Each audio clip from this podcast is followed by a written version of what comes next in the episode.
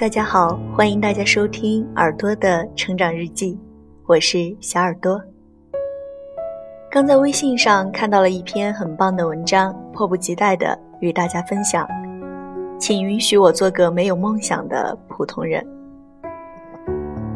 做人没有梦想和咸鱼有什么区别？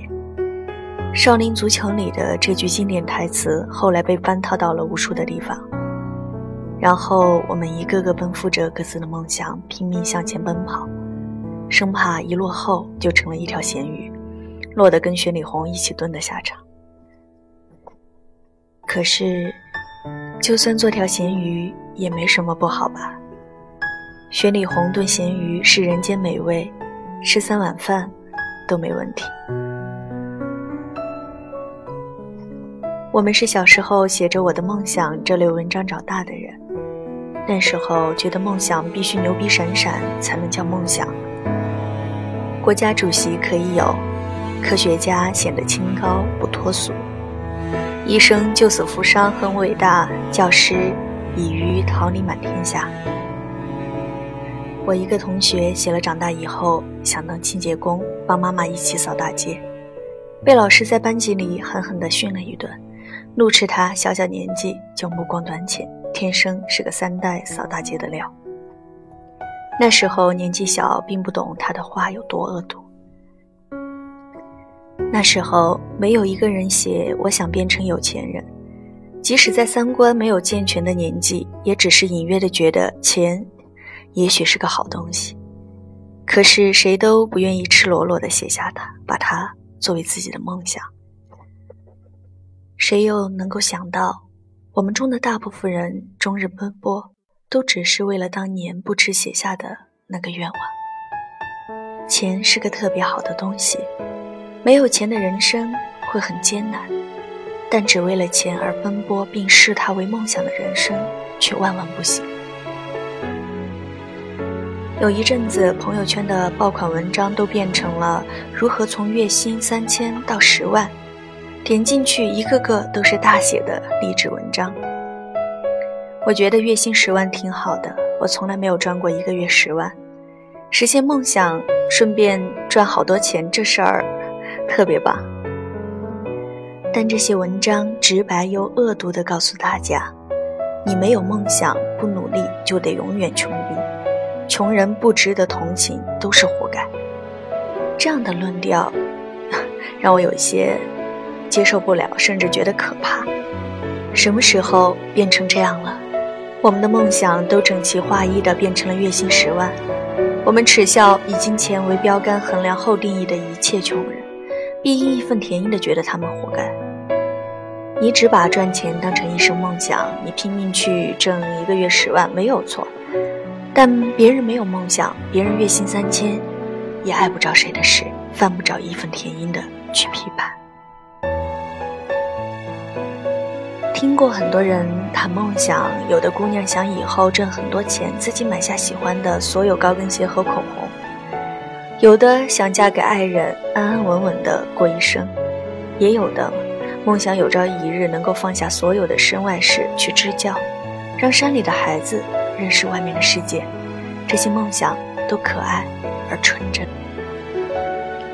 梦想不分高低贵贱。不能说谁的更伟大，谁的又渺小自私。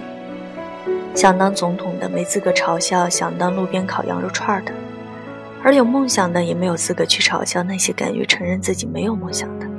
说白了，谁比谁更高尚，谁比谁更伟大呢？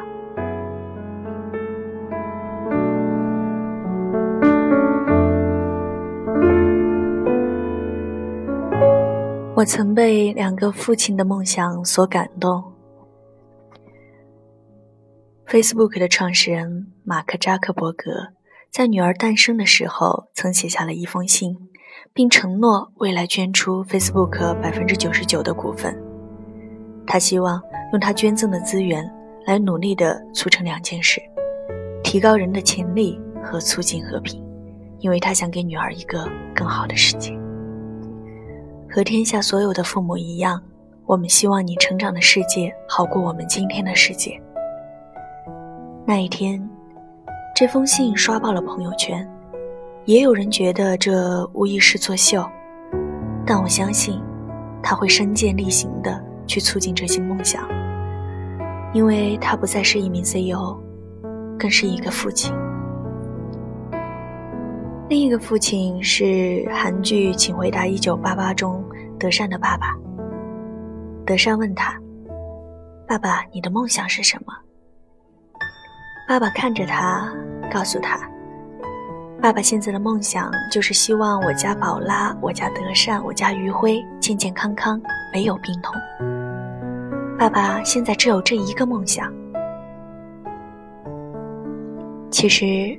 我妈妈也跟我说过同样的话，也曾觉得妈妈没有什么抱负，连梦想都那么平庸的无聊。后来渐渐长大才明白，妈妈只不过放下了她的梦想，她用全力的去帮我追逐我的梦想，她这样就很开心了。我当然不希望妈妈这样，我希望她有自己的生活，有自己自私的追求。把钱都花在自己身上，买漂亮衣服去全世界旅行，但他真的做不到。所以，比起那些网络上大放厥词、怒斥我们上一辈可悲又可叹，把一切都给了我们的人，我更愿意去满怀感激吧，去负担起他的这份梦想。背着两份梦想，也许沉重，但我也心甘情愿。不是牛逼闪闪的追求才是梦想，梦想更不等于金钱。